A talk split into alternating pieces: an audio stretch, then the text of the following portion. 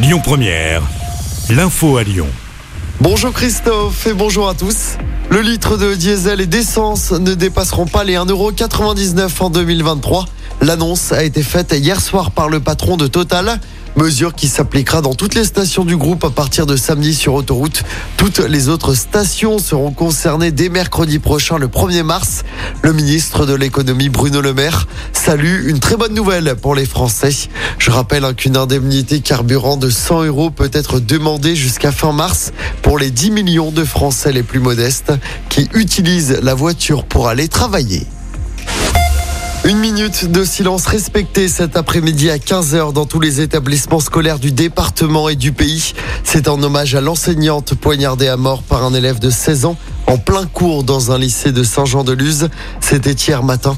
La garde à vue du mineur est toujours en cours.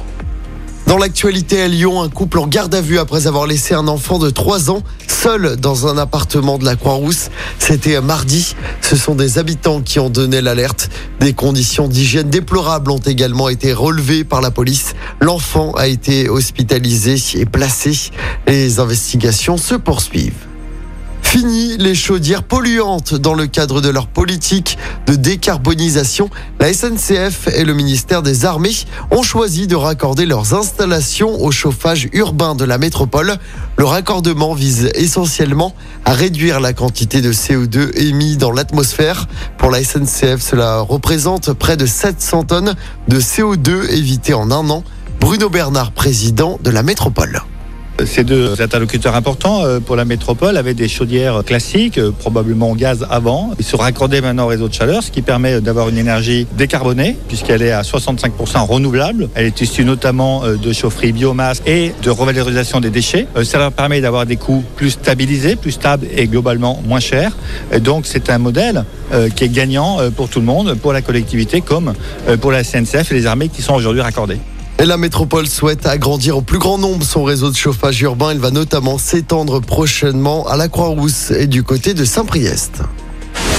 On passe au sport en football. On attend les premiers mots de Sonny Anderson en tant que conseiller sportif de l'OL. L'ancienne gloire de Gerland va s'exprimer en fin de matinée pour détailler son nouveau poste. Sonny Anderson était en poste à la Duchère, club partenaire de l'OL. Depuis plusieurs années, le Brésilien est consultant pour la chaîne Bein Sport. Et puis encore du foot, mais sur le terrain avec de la Ligue Europa ce soir. Trois clubs français jouent leur avenir en Europe. Au programme Nantes, Juve et Monaco Bayer Leverkusen. C'est à 18h45. Rennes jouera ensuite face au Shakhtar Donetsk. C'est à partir de 21h. Écoutez votre radio Lyon Première en direct sur l'application Lyon Première, lyonpremière.fr et bien sûr à Lyon sur 90.2 FM et en DAB+. Lyon Première